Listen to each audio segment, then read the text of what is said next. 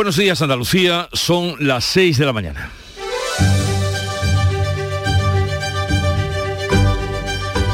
Despierta tu mente, descubre la realidad. En Canal Sur Radio, La mañana de Andalucía con Jesús Vigorra. Los presupuestos generales del Estado siguen su camino. Habrá presupuestos. El Congreso va a rechazar este jueves las enmiendas a la totalidad presentadas contra las cuentas públicas. En su defensa, la ministra de Hacienda ha comparado el respaldo de Esquerra Republicana y de Bildu con los pactos de la Moncloa, hecho que sucedió hace más de 40 años.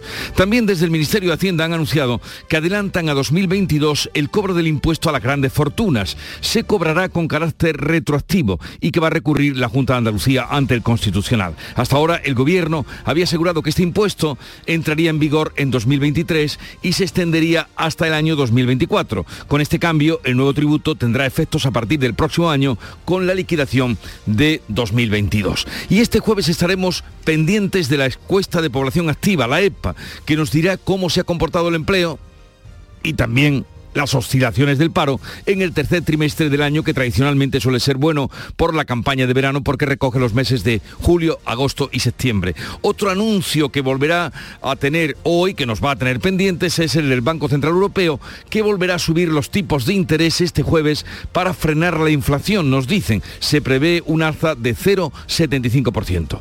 De cuanto se encarezca el dinero dependerá también el cierre del Uribor a final de mes, que alcanza ahora el 2,7%, su nivel más alto en tasa diaria desde el año 2009. Y a todo esto, tengan en cuenta que la luz sube 5 euros, cuesta hoy de media 114 el megavatio hora, será más barata de 5 a 6 de la mañana. Bueno, esta hora ya se les pasó y la más cara de 9 a 10 también de la mañana. En Canal Sur Radio, La mañana de Andalucía con Jesús Vigorra. Noticias. ¿Qué les vamos a contar con Manuel Pérez Alcázar? Manolo, buenos días. Buenos días, Jesús Vigorra. Pues vamos a comenzar con el tiempo. Jueves 27 de octubre con cielos nubosos, con predominio de las nubes medias y altas. Ligera presencia de polvo en suspensión que será más probable en la mitad occidental y durante la mañana. Las temperaturas irán en ascenso en el interior y sin cambios o en descenso en el litoral. Habrá levante en el litoral mediterráneo oriental y en el estrecho. Y vamos ahora a contarles las noticias del día. El Ministerio de Hacienda adelanta a 2022 el cobro del impuesto a las grandes fortunas que va a recurrir la Junta de Andalucía. Hacienda ha avanzado la entrada en vigor con efecto retroactivo del llamado impuesto de solidaridad para las grandes fortunas que deja sin efecto la supresión del impuesto del patrimonio aprobada por la Junta. El anuncio del Ministerio precipita los planes anunciados por el presidente Juanma Moreno este lunes en Barcelona, defender ante el Tribunal Constitucional lo que considera un ataque a la autonomía fiscal de Andalucía. Consideramos que ha sido atacada nuestra autonomía fiscal y creo que va a prosperar nuestros recursos. Vamos a intentar por todos los medios que ese impuesto no, no actúe en el ámbito de Andalucía, puesto que ha habido una decisión unilateral desproporcionada y desleal hacia la autonomía de Andalucía. El presidente responde hoy en la sesión de control a preguntas sobre la política fiscal. Hasta ahora el gobierno había asegurado que el impuesto a las grandes fortunas entraría en vigor en 2023 y se extendería hasta el año 24. Con este cambio, el nuevo tributo tendrá efectos a, a partir del próximo año con la liquidación de este ejercicio actual. El Congreso va a rechazar este jueves las enmiendas a la totalidad contra los presupuestos del Estado que seguirán adelante. La ministra de Hacienda compara el respaldo de Esquerra y Bildu con los pactos de la Moncloa. María Jesús Montero ha sacado pecho del respaldo con el que parten los presupuestos pese a la exigencia de Esquerra de rebajar el delito de sedición o el pacto con el PNV para autorizar las elecciones vascas de SUF y de pelota. Hay quienes no comparten la actual distribución del arco parlamentario. Quizás por ello están desde el primer minuto intentando deslegitimar a este gobierno de coalición. Ayer se celebraron 45 años de un hecho determinante en nuestro país como fue la firma de los pactos de la Moncloa, con el objetivo de dar respuesta a los graves problemas que atravesaba el país hace 45 años. PP y Ciudadanos critican que los presupuestos sean una hipoteca a los independentistas y Vox los considera un gasto innecesario. El grupo plural los apoyará, pero con exigencias. Primera reunión de Núñez Feijó con el Partido Nacionalista Vasco mirando a los pactos tras las elecciones de 2023. Ambos dirigentes han constatado sus diferencias, pero también el respeto entre dos partidos acostumbrados a tener responsabilidades de gobierno. Feijó pretende orillar a Vox en futuros pactos electorales y trata de acercarse a otros posibles socios. Nuevo avance en la negociación para la renovación del Poder Judicial. Gobierno y Partido Popular pactan limitar las puertas giratorias en la justicia. Los jueces que entren en política no podrán volver a la justicia hasta dos años después de cesar. Es una medida adoptada en el ámbito de la negociación para renovar el Poder Judicial que parece cada vez más cerca y que recomendó la Comisión de Ética Judicial en mayo de 2021. El Parlamento andaluz aprueba el decreto que modifica la agencia pública TRADE solo con el voto de los diputados del Partido Popular. Todos los grupos de la oposición han rechazado la norma que deja fuera de la agencia TRADE a la Fundación Andalucía Emprende y que permite una ventanilla única para atender a empresarios y emprendedores. El Pleno también ha ratificado la ley de policías locales y la de función pública que establece controles para premiar a los funcionarios que hacen bien su trabajo y penaliza a los que lo hacen mal. A las 5 y 20 de esta mañana ha comenzado el funcionamiento regular del tranvía de la Bahía de Cádiz, inaugurado este miércoles tras 16 años de obras. Los primeros pasajeros recorrían los 24 kilómetros entre Cádiz y Chiclana la pasada tarde. Los alumnos de aquí de la zona de Chiclana, de San Fernando, queremos estudiar a Cádiz, la verdad que era, nos dificultaba bastante el tema de utilizar un vehículo propio. Entonces yo creo que esto va a ser una revolución. ¡Por fin! Pues porque todos tenemos hijos, mira las canas que tengo. Los niños están fuera, tienen que irse a, a- a otras ciudades a estudiar. Juan Marín deja la militancia de Ciudadanos después de ser nombrado del Consejo Económico y Social de Andalucía a propuesta del presidente de la Junta, Juanma Moreno. Marín, que fuera líder de Ciudadanos en Andalucía y vicepresidente de la Junta, pidió la baja del partido el pasado 17 de octubre, justo cuando aceptó la presidencia del Consejo Económico y Social. Hace una semana hablaba de su lealtad Ciudadanos. Algunas informaciones dicen que ha sido la propia formación naranja quien ha pedido a Marín la baja del partido. El peso invita a Alfonso Guerra y a Manuel Chávez a la primera fila del acto de celebración de los 40 años de la primera victoria electoral socialista del 82 tras las declaraciones en estos micrófonos del que fuera número 2 de Felipe González. Malestar en Ferraz con las declaraciones de guerra que le obligan a rectificar invitando a todos los diputados que consiguieron escaño en esos comicios. En el acto del sábado se va a reservar la primera fila del auditorio sevillano de Fibes a los cabeza de lista en cada provincia andaluza en aquellas elecciones del 82. Entre ellos estaban Guerra y el expresidente de la Junta, Manuel Chávez, condenado por el caso de los ERE. Rusia ensaya con su arsenal atómico en respuesta a un hipotético ataque enemigo. Putin muestra músculo nuclear dirigiendo un lanzamiento masivo simulado en respuesta a un hipotético ataque enemigo. Son las primeras maniobras de este tipo desde que comenzó la invasión de Ucrania. El realizador sevillano Santi Amodeo recibirá el premio al mejor cineasta de Andalucía que concede Canal Sur Radio y Televisión en el Festival de Cine Iberoamericano de Huelva. La edición de este año se celebra el, del 11 al 18 de noviembre en un doble escenario, la Casa Colón y el Gran Teatro de Huelva. El director general de RTVA, Juan de Mellado, ha renovado el convenio de colaboración para la difusión del festival que este año cumple su cuadragésima octava edición. En deportes el Betis juega hoy ante el Ludogorés para certificar su primer puesto en la fase de grupos de la Europa League. Los verdiblancos quieren cerrar en Bulgaria su pase a la siguiente ronda como líder del grupo. La Real Sociedad juega con el Omonia. Los dos equipos españoles esperan a Sevilla, Barcelona y Atleti de Madrid que caen de la Champions a la Europa League. Y ahora veamos cómo refleja la prensa la actualidad del día con Paco Ramón, que ya ha repasado para ustedes todo lo más interesante que destacan los titulares. Muy buenos, días. Jesús. Eh, El debate de los presupuestos en el Congreso, las contrapartidas que piden los socios de investidura de Pedro Sánchez acaparan buena parte de los titulares de la prensa esta mañana. Si miramos a Andalucía, nos quedamos con el diario de Cádiz, que cuenta cómo ha sido ese primer viaje comercial del Tram Bahía desde Chiclana, entre aplausos y cánticos a modo de fiesta. Mientras en el diario eh, Jaén se recuerda que el tranvía de la capital jienense sigue en cocheras 13 años después y reproduce las declaraciones de la consejera Marifran Carazo, aquí contigo ayer, eh, de que tampoco va a echar a andar el año que viene. ABC de Sevilla lleva a su portada la inauguración del tranvía, fotografía para el presidente de la Junta entrando a uno de esos vagones con el siguiente titular, esperando en el andén andaluz, tranvía cada 15 años. Huelva Información recoge el anuncio de la Junta y las reacciones de construir un hospital materno-infantil en un edificio propio y dentro del área del Juan Ramón Jiménez, una demanda también ya longeva en la capital onubense. Si nos eh, centramos en los diarios nacionales, el país, la reforma de la sedición aúna una clara mayoría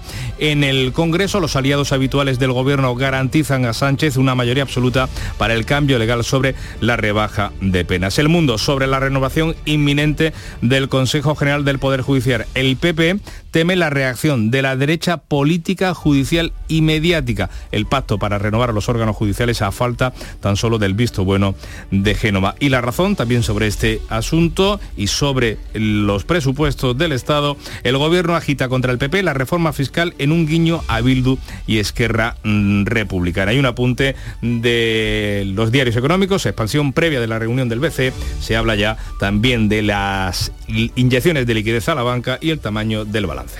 Y vamos a ver la prensa internacional que ha repasado, traducido y resumido para ustedes. Beatriz Almeida, buenos días. Buenos días, comienzo con la prensa francesa que recoge la entrevista que dio ayer Emmanuel Macron en la televisión pública. Dice el diario Liberación que el presidente trató de presentarse como un capitán en la tormenta, presente en tiempos de crisis pero inflexible en particular sobre la edad de jubilación, que la va a subir, o la vinculación de los salarios a la inflación a la, inflación a la que se niega.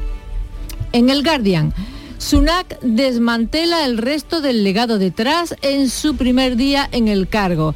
Abandona el fracking y se niega a garantizar el aumento del gasto en defensa. El fracking es esa polémica técnica para extraer hidrocarburos perforando las rocas con agua a presión. El Frankfurter Allgemeine Zeitung, el alemán. Putin vigila el trueno. Trueno se llama el simulacro militar con armas nucleares que ha llevado a, cabo bajo la vigilancia de Putin. En el New York Times leemos 10.000 personas lloran en Irán. Amasha Amini se ha cumplido 40 días de su muerte a manos de la policía de la moral. En el correo de, Brasil, la campaña de Bolsonaro vive una pesadilla al final de la recta electoral. Los números internos confirman la ventaja de Lula. Y termino con el Corriere de la Sera. Palabras del Papa, declaraciones del Papa. Hasta los curas y las monjas ven porno. Es un vicio que tiene mucha gente. Ten cuidado. El pontífice, en audiencia con sacerdotes que estudian en Roma, dice, no hablo de, pornografía criminal, sino de pornografía normal. El diablo entra por ahí. ¿Qué es la pornografía normal?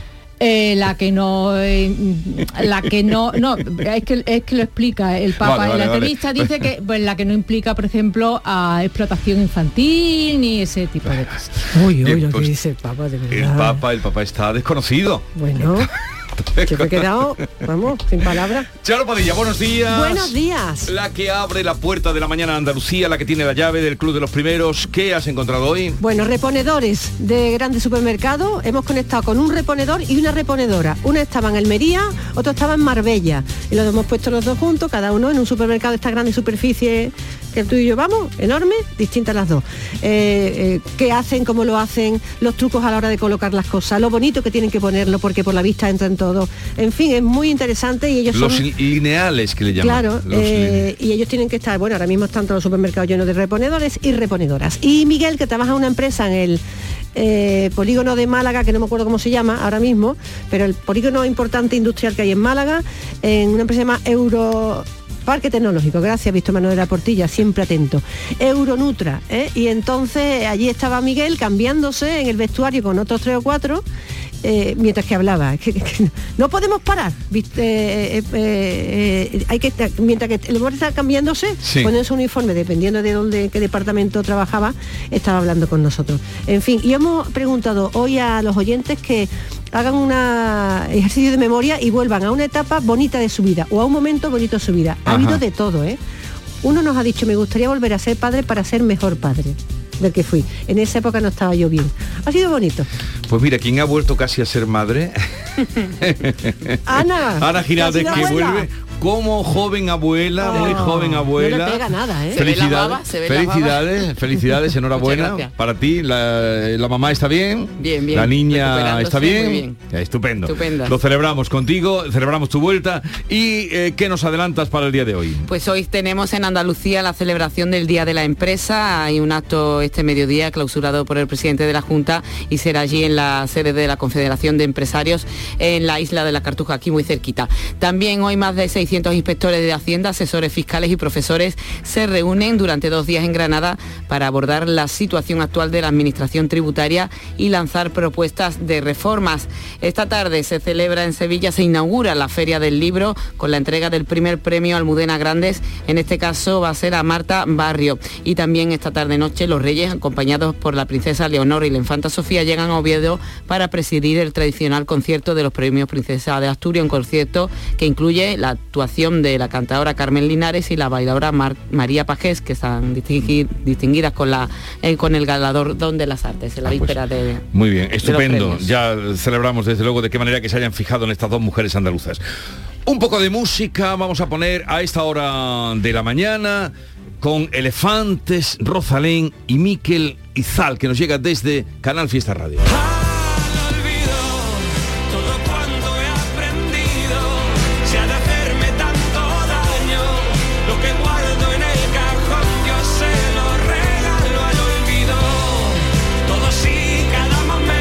Para decirles que hoy tenemos un programa muy muy variado, muy especial, entre otras cosas porque a las 8 de la mañana y yo me iré y los pájaros se quedarán cantando, se quedarán mis compañeros dando un parte informativo porque haremos parte del programa desde las ocho y media desde la sede de CaixaBank a raíz de un proyecto social que ha firmado esta casa, la RTVA, con CaixaBank para el fomento del envejecimiento activo pero nada de envejecimiento, porque vamos a tener gente muy joven, eh, como es el presidente de los empresarios andaluces, González de Lara, como va a ser el periodista Carlos del Amor, como va a ser nuestro divulgador científico Lozano Leiva, que acaba de publicar un libro uniendo poesía y ciencia, como va a ser también en los días previos del famoso 28 de octubre, que tanto está, Está dando dando que que hablar, con Ignacio Varela, el libro por el cambio. O sea, tenemos un programa que yo no sé a ver si nos cabe todo, lo mucho y bueno que tenemos preparado para ustedes.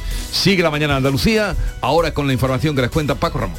En Canal Sur Radio, por tu salud, responde siempre a tus dudas. El vértigo, una sensación de movimiento o giros que se suele describir como el típico todo me daba vueltas, aunque no es lo mismo que sentirse aturdido. Esta tarde en el programa nos ocupamos de esta patología que afecta hasta un 4% de las personas y siempre con los mejores especialistas y en directo.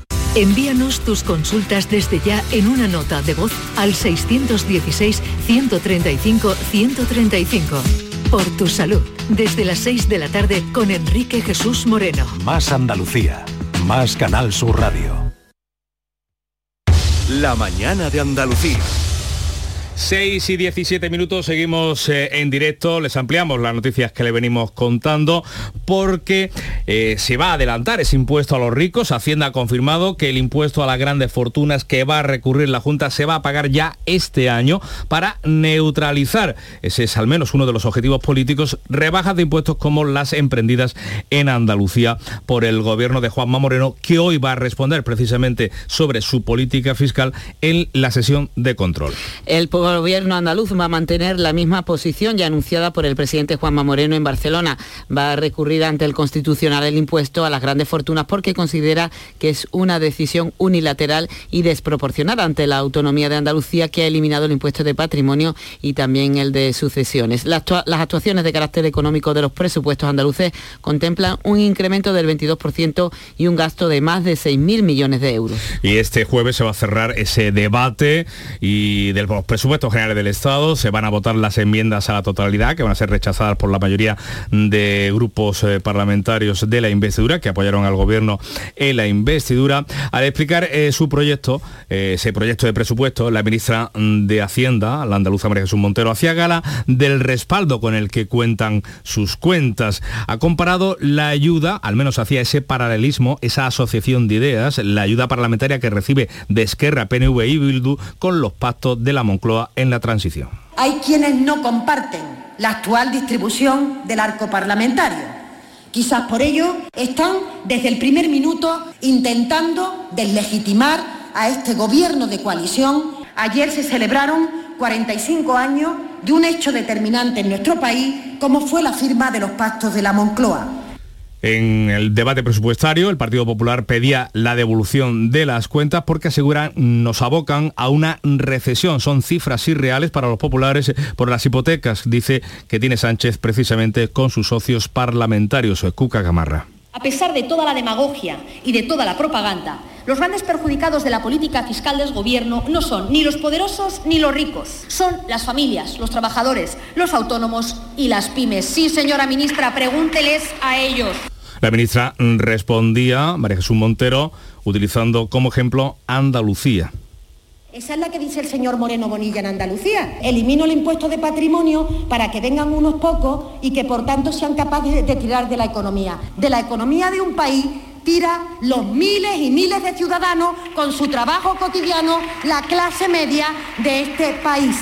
Nos quedamos en Andalucía, también en clave política, porque todos los grupos de la oposición han unido sus fuerzas en el Pleno del Parlamento para posicionarse contra el decreto de modificación de la ley TRADE, de esa macroagencia, una renovación, una reestructuración que finalmente deja afuera a la Fundación Andalucía Emprende y que ha sacado el Partido Popular en solitario. José Manuel de la Linde. La ley aúna tres entes instrumentales de la Junta y permite una ventanilla única para canalizar las políticas de dinamización a empresarios y emprendedores. Carolina España detallaba por qué Andalucía Emprende queda fuera. Ya que es lo más idóneo para alcanzar el mayor grado de eficacia y eficiencia en la gestión y maximizar sus sinergias. El diputado socialista José Antonio Aguilar lamentaba la decisión en estos términos. Esto ha sido una marcha atrás en toda regla.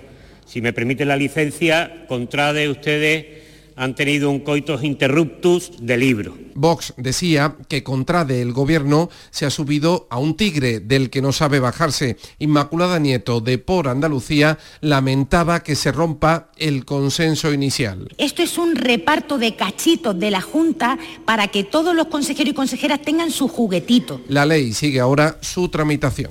Pues en el Parlamento andaluz sí se daba el consenso para sacar adelante la ley de función pública y la de policías locales. Y eso destacaba el consejero de presidencia Antonio Sanz en ese consenso alcanzado para, con los sindicatos y otros grupos para desarrollar esa norma. Por tanto, frente a años de inacción, soluciones consensuadas y diligentes. Frente a escasez de efectivos, apostemos todos y sin fisura por incrementar el número de agentes. Y frente a lo que puede ser condiciones o materiales obsoletos y caducos, vamos a trabajar juntos por ofrecer recursos modernos, tanto individuales como colectivos. Más asuntos políticos porque el presidente del Partido Popular, Núñez Feijó, y el del PNV, Antonio Ortúzar, ha mantenido este miércoles su primer encuentro desde que el líder de los populares asumiera el mando de la formación.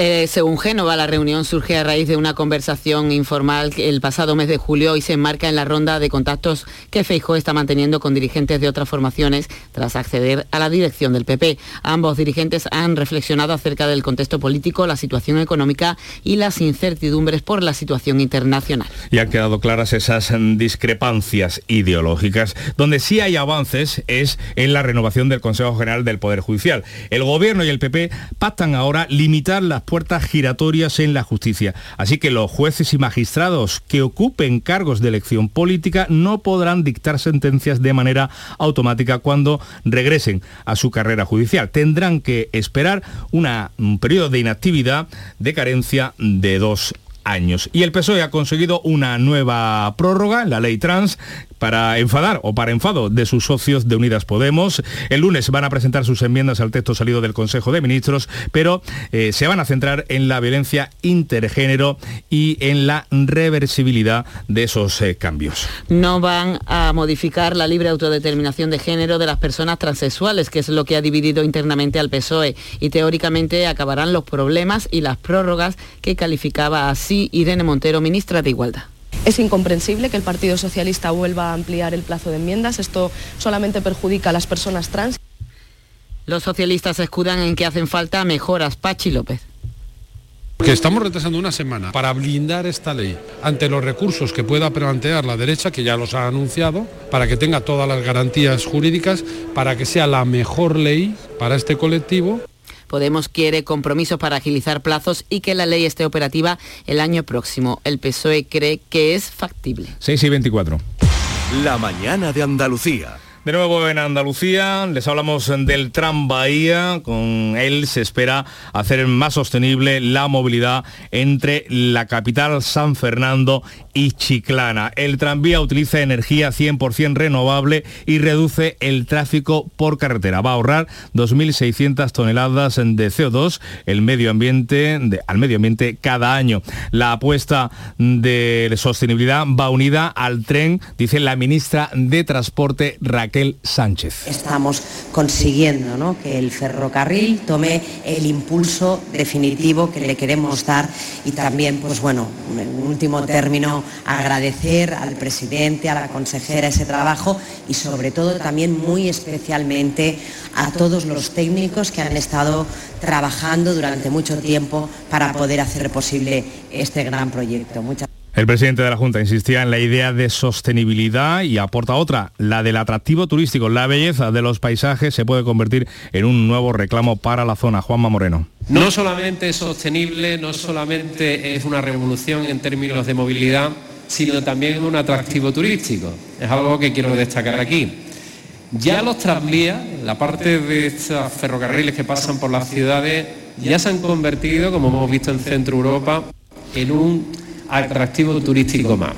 Pues otro tranvía, el de Jaén, ha cumplido 11 años ya construido y no va a circular ni este año ni el que viene. Lo ha confirmado la consejera de Fomento, Marifran Carazo, en la mañana de Andalucía. Unas declaraciones que han tenido su réplica en boca del alcalde de Jaén, Julio Millán, quien ha pedido al gobierno andaluz máxima diligencia para poner en marcha el tranvía de Jaén. Para argumentar esta petición, Millán se ha apoyado en la lealtad institucional mantenida hasta ahora y en el trabajo que se ha realizado los últimos cuatro años para avanzar en la entrada de un servicio de una infraestructura acabada y sin funcionar. que no podemos seguir lanzando mensajes fallidos a, los ciudadanos en la que se le va diciendo que será una realidad en 2020, será una realidad en 2021, será una realidad en 2022 y ahora que no será ni siquiera una realidad en 2023. ¿no? El tranvía será una realidad sí o sí porque el trabajo está hecho, solo falta que se culmine por parte de, la Junta de Andalucía y que por fin también Jaén, en este caso, aunque sea posterior y del resto de ciudades, aunque podríamos haber sido la primera, pueda disfrutar también de este tranvía.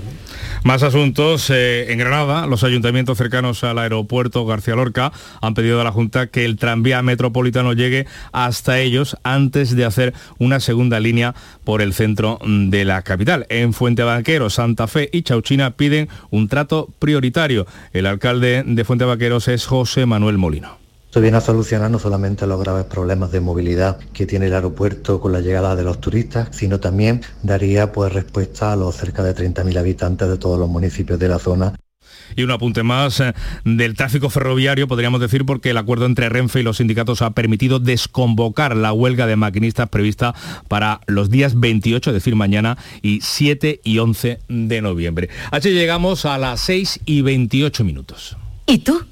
¿Qué radio escuchas? Y desde el pelotazo o desde el yuyu, escucho casi todas partes de cada hora. Escucho a Vigorra. Mi programa favorito es El Club de los Primeros, El Yuyu, Vigorra. Manolo Gordo, que también los fines de semana pone una musiquilla muy buena y nos acompaña mucho. Canal Sur Radio, la radio de Andalucía. Yo escucho Canal Sur Radio.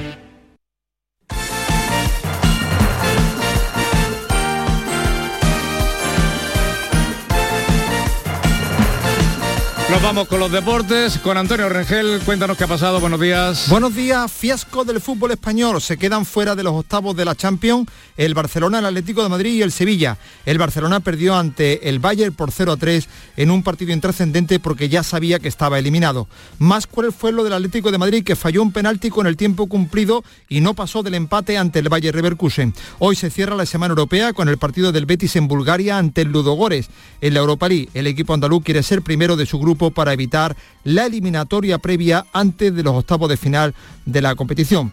Para eso tiene que ser primero. El Betis eh, viajó en la tarde de ayer y no entrenó en el estadio. Hoy en la Conference juega también el Villarreal. Además hoy se reúnen los clubes españoles, aunque se desconvocó la asamblea. Habrá una reunión de trabajo y ha quedado descartado por completo el parón en el fin de semana, después de que el martes el Congreso admitiera dos de las enmiendas que pedía la Liga de Fútbol Profesional.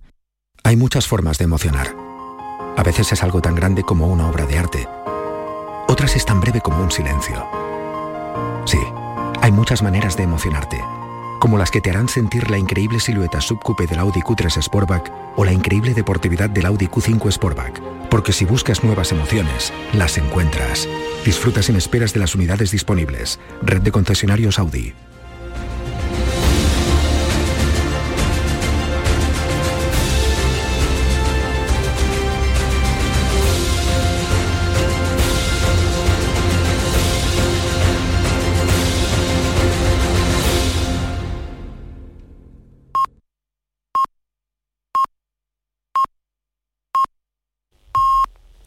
Andalucía son ya las seis y media de la mañana. La mañana de Andalucía con Jesús Vigorra. Y a esta hora vamos a recoger en titulares las noticias más destacadas que les venimos contando con Ana Giraldo. Se adelanta el impuesto a los ricos. Hacienda confirma que el impuesto a las grandes fortunas que va a recurrir la Junta se pagará ya este año para neutralizar rebajas de impuestos como las de Andalucía. Juanma Moreno responderá hoy sobre su política fiscal en la sesión de control. Encuentro Feijó y el líder nacionalista vasco Ortúzar. El líder de los populares busca un acercamiento con el presidente de los nacionalistas vascos, pero constata sus diferencias ideológicas. La renovación del Consejo General del Poder Judicial a punto. Nuevo avance en la negociación para renovar el Poder Judicial, el Gobierno y el PP acuerdan que los jueces que entren en política no puedan volver a su puesto antes de dos años. Trade se queda sin Andalucía Emprende. El PP aprueba en solitario el decreto que saca de la macroagencia pública la Fundación Andalucía Emprende, pero mantiene la ventanilla única para atender a las empresas. Ya está en funcionamiento el tranvía de la Bahía de Cádiz. A las 5 y 20 ha partido el primer convoy del tranvía que se ha inaugurado, que se inauguró este miércoles después de 16 años de obras. La Junta anuncia que el tranvía de Jaén seguirá sin funcionar en 2023 y ya van 13 años. Juan Marín deja Ciudadanos. A petición de la formación naranja, quien fuera vicepresidente de la Junta abandona el partido después de ser nombrado presidente del Consejo Económico y Social de Andalucía. Y vamos a recordar el tiempo para hoy. Cielos nubosos con predominio de las nubes medias y altas, ligera presencia de polvo en suspensión, más probable en la mitad occidental y durante la mañana. Las temperaturas en ascenso en el interior y sin cambios en el resto. El levante en el litoral mediterráneo y también levante en el estrecho. Bien, a esta hora habitualmente escuchamos la voz de Antonio García Barbeito, eh, amigo y colega. Mucha gente nos ha preguntado por qué no aparecían ayer sus versos en el tempranillo y en los romances perversos. Eh, ha muerto su hermano inesperadamente, eh, su hermano pequeño además, muy querido Jesús. Desde aquí nuestras condolencias para con Antonio García Barbeito y también para que todos ustedes sepan que hasta el lunes no volveremos a contar con él me daba el agradecimiento por las muchas personas que al enterarse le han hecho llegar su condolencia. Bueno, vamos a recordar que hoy es San Frumencio de Axum. Su vida fue muy intensa, siendo hecho prisionero, vivió como esclavo, como rey y finalmente vivió como obispo nunca se puede decir mejor, vivió como un obispo, ¿no? Se suele decir. Pues así fue San Frumencio, que decían que tenía una belleza excepcional y encima hacía milagros y encima mm, obró un montón de conversiones. Era muy completo. Parece mentira que, que siendo todo esto, San Frumencio sea un nombre tan poco común. Tal día como hoy, Estamos en el 27 de octubre de 1977 en Madrid. Dirigentes de los principales partidos políticos firmaron los pactos de la Moncloa, los acuerdos que marcaron la apertura política y económica de España. Está el hoy abierto al mañana, mañana al infinito. Hombres de España, ni el pasado muerto, ni está el mañana ni el ayer escrito. ¿Reconocéis la voz de este señor? De Adolfo Suárez. vosotros sois muy jóvenes. Qué manera de hablar, ¿eh? Pues sobre esos pactos de la Moncloa mm, deberías de poner un día la comparecencia de Enrique Fuentes Quintana en prime time en televisión española anunciando cómo estaba la economía y la inflación en aquella Sí, época. la buscaremos, la buscaremos un día. Y tal día como hoy, de 2003, ¿cómo llovió aquel día? Oh, más que en Macondo llovió, qué manera de llover. Ahora os vaya a recordar. 2003, los reyes de España, don Juan Carlos y doña Sofía, inauguraron en Málaga el Museo Picasso. Y ahí está la clave. Yo le dije, Cristín, ¿tú vas a traer la obra de tu suegro a Málaga? Sí. Yo le dije, bueno, pues yo te voy a hacer el edificio en nombre de todos los andaluces y con el dinero público de los andaluces para que Málaga vuelva a recibir con los brazos abiertos a Picasso. Y esa era la clave. Nosotros siempre teníamos claro La voz de Carmen Calvo, que desde luego eh, fue protagonista de excepción en la realización del Museo Picasso y, y que se consiguiera. O sea que a cada, a, a cada persona que hace un buen trabajo, como en este caso Carmen Calvo, hay que reconocérselo y creo que se le reconoció. Tal día como hoy, llovió lo que no estaba escrito el día aquel. Ahora no cae una gota. Y la cita de hoy me la ha sugerido eh, este movimiento que estamos viendo de rebeldía en Irán. Que, que nos conmueve a todos, ¿no? Las mujeres desafiando eh, el poder eh, dictatorial y omnímodo. Una cita de Emily Dickinson, poeta estadounidense, decía, ignoramos nuestra verdadera estatura hasta que nos ponemos en pie ignoramos nuestra verdadera estatura hasta que nos ponemos en pie. La revolución en Irán será mujer, no les quepa duda. Vamos ahora con la segunda entrega de la revista de prensa. Adelante Paco, te escuchamos. Pues esa es precisamente la fotografía que ilustra la primera del diario El País, una multitud en Irán que desafía al régimen iraní en recuerdo a Masa Amini, la joven muerta en los calabozos de la policía que fue detenida por no usar correctamente el hijab. El titular de apertura del diario de Prisa es para la reforma del delito de sedición, dice que el gobierno aúna una clara mayoría en el Congreso. Son los habituales del Ejecutivo los que van a garantizar a Sánchez una mayoría absoluta para el cambio legal sobre la rebaja de penas. En el mundo, sobre la renovación inminente del Consejo General del Poder Judicial, dice que el PP teme la reacción de la derecha política, judicial y mediática por ese pacto para renovar los órganos judiciales a falta del visto bueno de Génova. Y también recoge el mundo la bronca que hay en Bruselas a cuenta de los fondos Next Generation. Ni idea de cómo se gasta el dinero en nuestro país, en España. La presidenta de la Comisión Presupuestaria de la Eurocámara afea a los comisarios esa falta de control.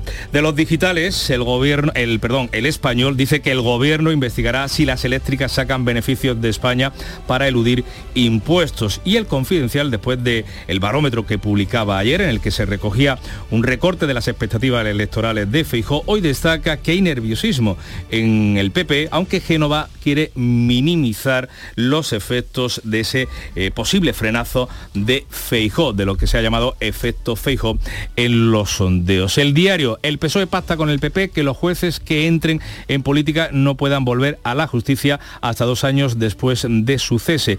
Y en los andaluces nos quedamos con la cara y la cruz. El diario de Cádiz, que cuenta cómo ha sido ese primer viaje comercial del tranvía desde Chiclana, y Jaén, que recuerda que el suyo, el tranvía de la capital jienense, siguen en cocheras.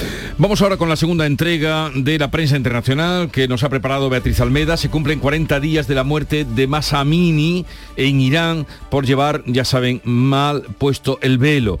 ¿Cómo lo cuentan los periódicos extranjeros? Vean. Pues hay una poderosa fotografía reproducida en portadas de todo el mundo, una joven en primer plano haciendo, parece, el signo de la victoria sobre el techo de un coche. Al fondo un río de personas dirigiéndose a la tumba de la muchacha. 10.000 personas peregrinaron hasta el cementerio. Mira qué fotografía, para que la vea.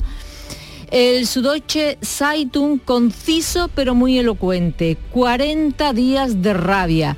Y el periódico disidente Iran Wire cuenta que el número de muertos en las protestas es de al menos 234, 29 son menores, y que Estados Unidos impone nuevas sanciones a funcionarios iraníes por la represión brutal de las protestas. ¿Y la prensa del régimen iraní cómo lo está contando? Pues el, el, editorial del periódico Kayan de Teherán resume bien la línea editorial de toda la prensa oficial.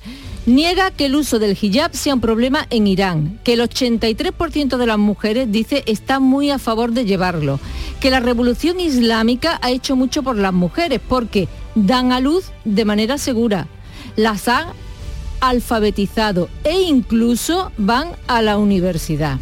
Los antirrevolucionarios no podrán socavar el Estado. Así concluye el editorial.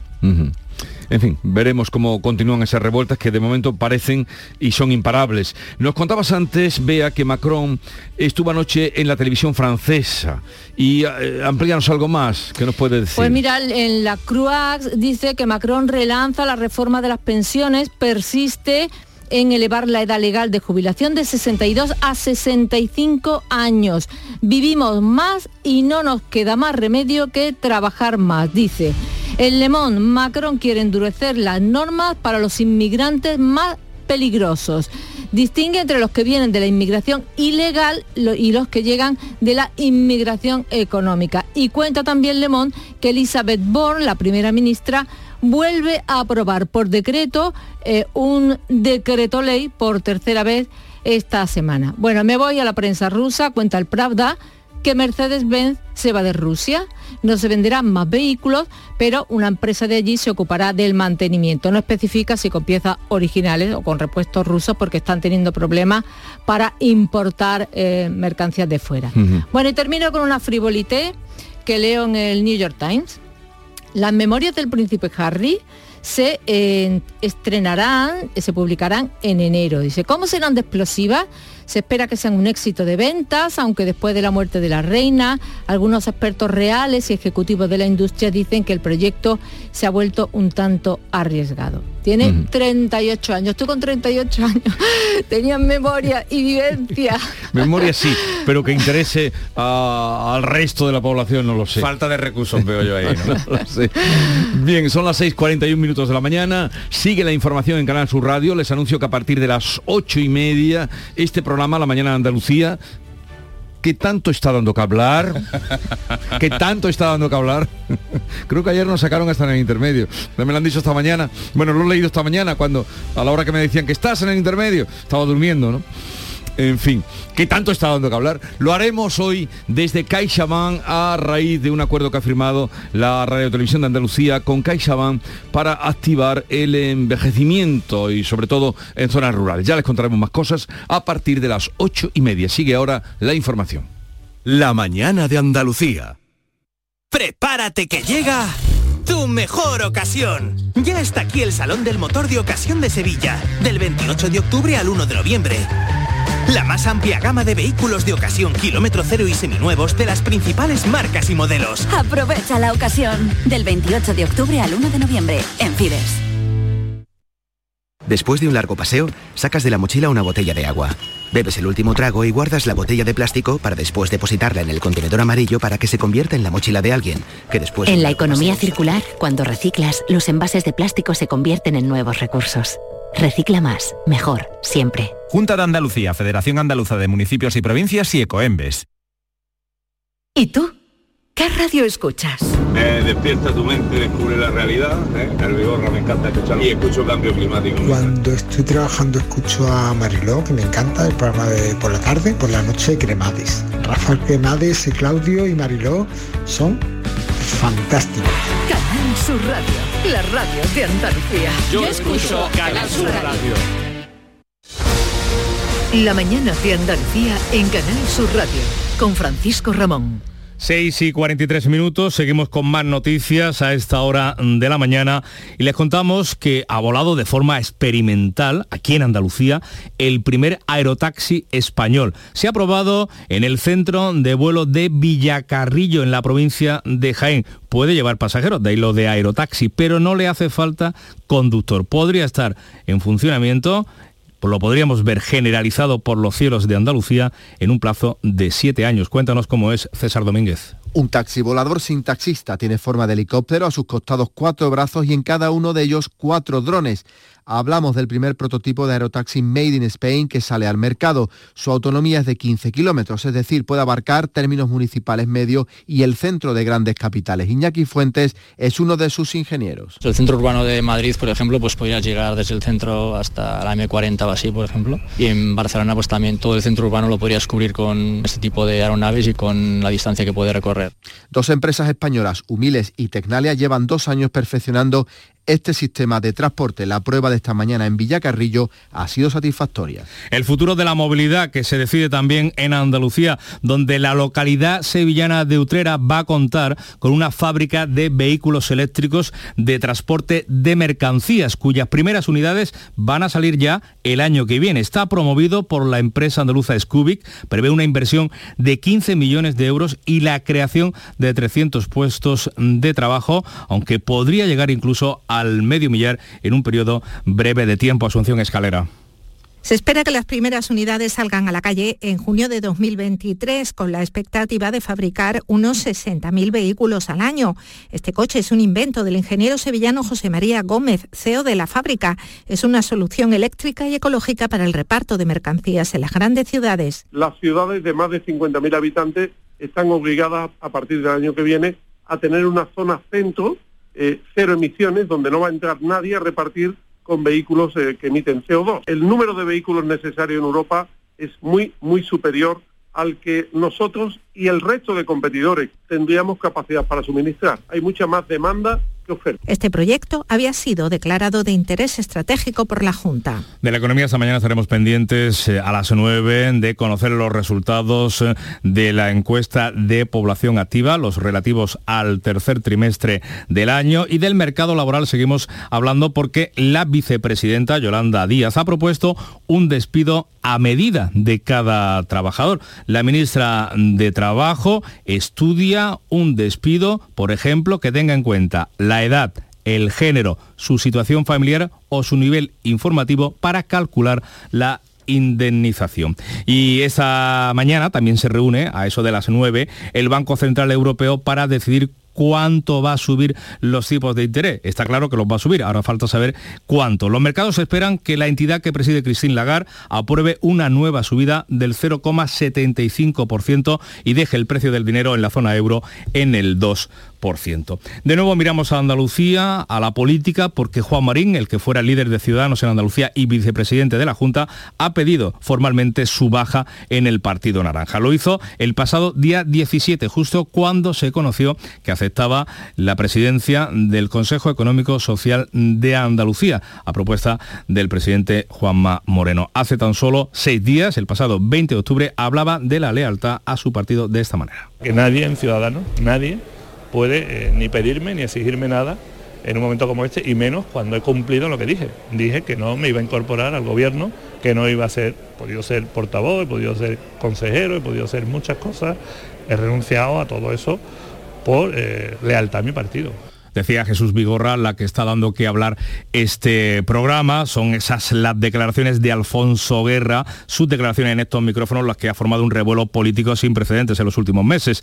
Confirmaba que no había sido invitado a la conmemoración de los 40 años de la primera victoria socialista eh, eh, del PSOE, esos 202 diputados, esa fotografía mítica en el Hotel Palace de Madrid de Guerra, levantándole el brazo a González. El partido trata de rectificar y finalmente va a enviar invitaciones a todos los diputados que consiguieron escaño en esos comicios, 202, recordemos, entre ellos Alfonso Guerra, lo decía el portavoz de los socialistas en el Congreso, Pachi López. Hay veces que, hay cosas que se te escapan y yo creo que sí, que Alfonso había que haberle invitado, porque, y estoy convencido además, que Alfonso tiene que estar y que estará. Lo decía Antena 3, en Antena 3, en el acto de más del próximo sábado se va a reservar la primera fila del auditorio eh, sevillano a los cabezas de lista de cada provincia en las andaluzas, en las elecciones de, 1982, en las provincias andaluzas. Entre ellos estaba Guerra, como decimos, y el que fuera presidente de la Junta de Andalucía y condenado por los seres, Manuel Chávez. Cambiamos de asunto. La Hermandad de la Macarena va a exhumar los cadáveres de Keipo de Llano, su mujer y el general Borquez en noviembre. Ya ha recibido un documento de la Secretaría de Estado de Memoria Democrática con una serie de recomendaciones y habrá una reunión para ultimar el protocolo. Por el momento se descarta que sean incinerados y depositados en el columbario de la Hermandad. Y a todo esto, Vox propone declarar BIC todos los mm, bienes afectados eh, por la ley de memoria, bienes de interés cultural, quiere Vox que sean incluida esa tumba de Keipo de Llano. El portavoz parlamentario asegura que el objetivo es evitar la destrucción y preservar intacto el patrimonio histórico nacional. ¿Por qué está Vox en contra de la ley? Pues porque evidentemente lo que quiere es abrir una herida por la parte de la cicatriz que ya estaba cerrada. Y están en la idea de seguir dividiendo a los españoles. Están los de las regiones ricas y los pobres, y ese es el estado de las autonomías, en las casas los hombres y las mujeres, ahora los bandos buenos y los malos.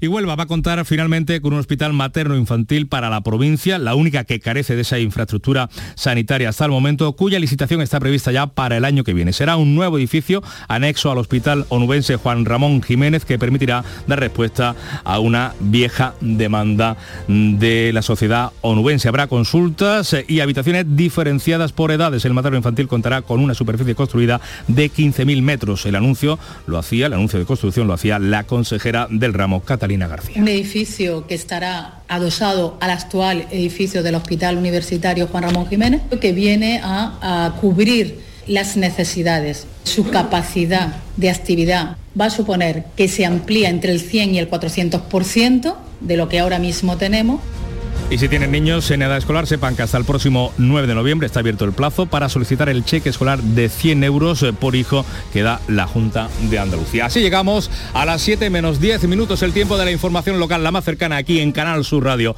y RAI.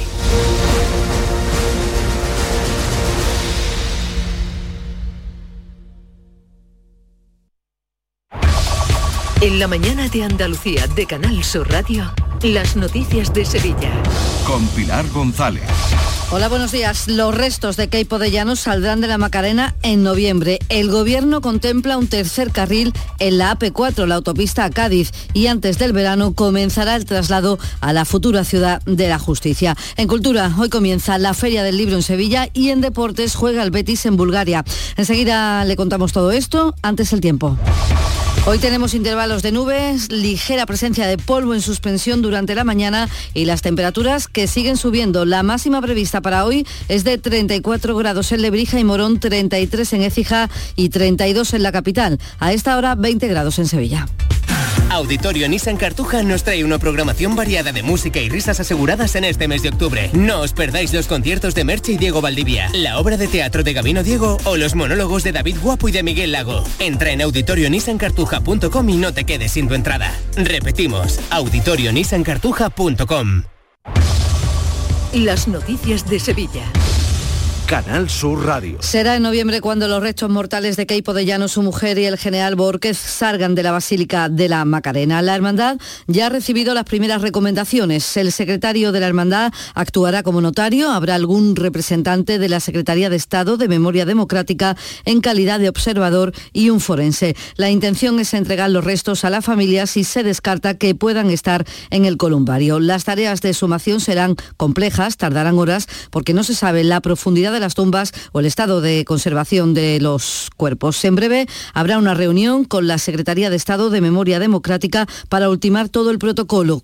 Su responsable, Pedro Fernández, ha mostrado en varias ocasiones su confianza en el final del proceso. La confianza que tenemos después de haber escuchado al responsable, mano mayor de esta eh, de las hermandades que rige, ya digo, la, la basílica, pues es que entendemos que no va a haber ningún tipo de problema más asuntos. El Gobierno Central va a presentar en unos meses un proyecto integral para la AP4 que une Sevilla y Cádiz sin descartar terceros carriles o nuevos enlaces. La ministra de Transporte, Raquel Sánchez, ha asegurado que se buscará la mejor opción para atender el incremento de los usuarios que circulan por esta vía una vez que ha terminado el peaje. ¿Cuáles son las necesidades pues, de terceros carriles o de nuevos enlaces o de mejora de los enlaces existentes para poder adaptar esa vía a las nuevas necesidades. Y antes del próximo verano se trasladarán a Palmas Alta los primeros 500 funcionarios que comenzarán a trabajar en la futura ciudad de la justicia. Serán de los juzgados de lo contencioso administrativo y el objetivo es que todas las sedes judiciales operen allí en lo que hoy es la sede de Abengoa cuando finalice 2027. La de Sevilla será la segunda mayor ciudad de la justicia de toda España con más de 110.000 metros cuadrados. Sevilla se convertirá así en un referente, ha dicho el consejero de Justicia José Antonio Nieto. Sevilla va a tener la sede que necesita, la sede que se merece, vamos a ser una referencia a nivel nacional, no se crean que hay tantas a nivel europeo comparables con la que va a tener la ciudad de Sevilla. La Consejería de Justicia y el Ayuntamiento de Sevilla han acordado trabajar conjuntamente para agilizar los trámites y garantizar aspectos importantes como la movilidad de todo el personal, como será el traslado diario a Palmas Altas de más de 4.000 personas. Así lo ha señalado el alcalde Antonio Muñoz. Reiterar que TUSA nunca será un problema. Nosotros iremos acompasando la necesidad de líneas para atender la demanda de viajeros conforme se vaya produciendo el traslado de, las distintas, de los distintos tribunales. En la agenda del día notamos que la Diputación Provincial celebra esta mañana un pleno en el que, entre otras cosas, va a abordar la creación del Consejo Provincial de las Mujeres, modificaciones en los planes provinciales de inversión, Contigo y Actúa, para avanzar en su aplicación y también se van a abordar obras nuevas en la cuarta fase de actuaciones de emergencia organizadas por la Mesa de la Sequía. Son las 6 de la mañana y 54 minutos. HLA Santa Isabel pone a tu disposición la unidad de traumatología y ortopedia especializada en pediatría, columna, hombros y codo, muñeca y mano, cadera, rodilla, tobillo y pie. Con guardias localizadas las 24 horas y los últimos tratamientos en prótesis. Consúltanos en el 954-570004 o en Luis Montoto 100. HLA Santa Isabel, contigo cuando más nos necesitas. En Canal Sur Radio, las noticias de Sevilla. La Archidiócesis de Sevilla ha confirmado la existencia de una denuncia contra un catequista por supuestos abusos sexuales a un menor durante un campamento. La Archidiócesis repudia los hechos denunciados, garantiza, dice, la máxima cooperación para el esclarecimiento de esto que hubiera ocurrido en el año 2007. La justicia está investigando este caso de abusos sexuales a un menor por parte de un catequista casado y con dos hijos. Ha fallecido el hombre que el lunes resultó herido en la cara de un disparo en las 3.000 viviendas. La policía ahora investiga los hechos como un caso de homicidio y de momento sigue sin haber detenidos. Cambiamos de asunto. En la crónica laboral, paro esta mañana de la plantilla de Airbus de una hora por turno convocado por UGT y comisiones obreras como paso previo a la huelga prevista a principios del mes de noviembre para exigir subidas salariales. Entienden que la empresa está batiendo récord de producción y ventas y esto no está repercutiendo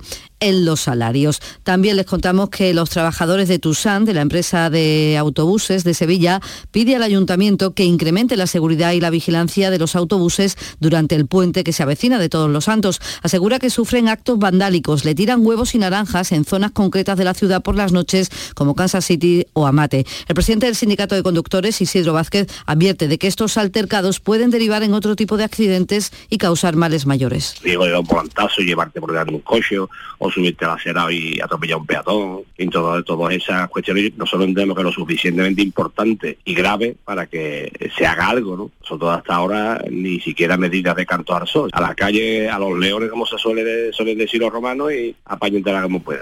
En junio saldrán los primeros vehículos eléctricos de transporte de mercancías de la fábrica de Scubik en Utrera, con el objetivo de poner en el mercado 60.000 unidades al año, que hasta ahora se vienen haciendo en Asia. El coche es un invento del ingeniero sevillano y CEO de la empresa, José María Gómez, quien ha explicado a Canal Sur Radio que a instancias de su hijo buscaba una solución eléctrica y ecológica para el reparto de mercancías en las grandes ciudades. Nos lanzó el reto de diseñar un vehículo intermedio entre las motocicletas y las furgonetas. Un vehículo que tuviera mucha capacidad de carga, eléctrico por supuesto, pero que fuera fácil de aparcar en el centro de la ciudad, ese es Cubic. Un scooter capaz de transportar un metro cúbico. Isla Mágica cierra su temporada el próximo 1 de noviembre, se despide con Halloween y con todo el parque tematizado con motivo de esta cita. Desde la tarde del viernes y hasta el martes, el miedo y la diversión serán los protagonistas. El lunes el parque abre sus puertas hasta las 12 de la noche. Según el director Guillermo Cruz, la cita se ha convertido en un referente de la oferta de Isla Mágica. Sí, sí, sí, está todo ya completamente tematizado, incluso la iluminación, espectáculos, tenemos pasajes del terror, la mm, aceptación que tiene de, nuestro público, de nuestro público de Sevilla, incluso de gente de fuera que viene, la verdad es que es muy buena, muy buena. Y se inaugura hoy la Feria del Libro de Sevilla, que este año se adelanta al otoño, deja la primavera y lo hace con un homenaje a Almudena Grandes, con premio Almudena Grandes y una lectura colectiva. Habrá también un ciclo de mesas redondas dedicadas a Manuel Chávez Nogal o a los Machado, Luis Cernuda, por el 120 aniversario y a la generación del 27, como explica el director de la feria, Rafael Jurado el escenario de, novela negra, la verdad es que Sevilla puede ser escenario de lo que quiera. Y eh, luego hay otra mesa también muy interesante, porque no es solamente una charla, sino que a continuación se va a hacer una ruta literaria, ¿no? En este caso va a ser por el barrio de Santa Cruz. Creo que es otra de, las cuestiones que siempre presenta la feria, es decir, que no asistas al recinto, sino que te puedas mover y que puedas disfrutar de la literatura en la ciudad. Deportes, Antonio Cabaño, buenos días. Buenos días, turno para el Betis en la Europa League. Esta tarde juega frente al Ludogores en Bulgaria. Necesita un triunfo para ser primero de su grupo en la competición continental. Eso le haría evitar una eliminatoria previa a los octavos de final de la competición. El equipo llegó ayer, no entrenó y descansa de cara al partido de esta tarde. El Sevilla también prepara el próximo encuentro. Será de liga el sábado frente al Rayo Vallecano no se jugará nada en la última jornada de la Liga de Campeones, ha pasado a jugar la Europa League y ahora se centra en la competición doméstica donde necesita un triunfo frente al equipo rayista el próximo sábado a las seis y media de la tarde en el estadio Sánchez Pijuán. El Betis ya está clasificado para la siguiente ronda de la UEFA Europa League, pero tiene hambre y quiere acabar primero de grupo. Este jueves vamos a comprobarlo. Ludogores de Bulgaria, Betis, desde las seis y media de la tarde en la gran jugada de Canal Sur Radio Sevilla y Radio Andalucía Información con Javier Pardo. A esta hora tenemos 19 grados en Corea del Río, 21 grados en Estepa, 20 grados en Sevilla.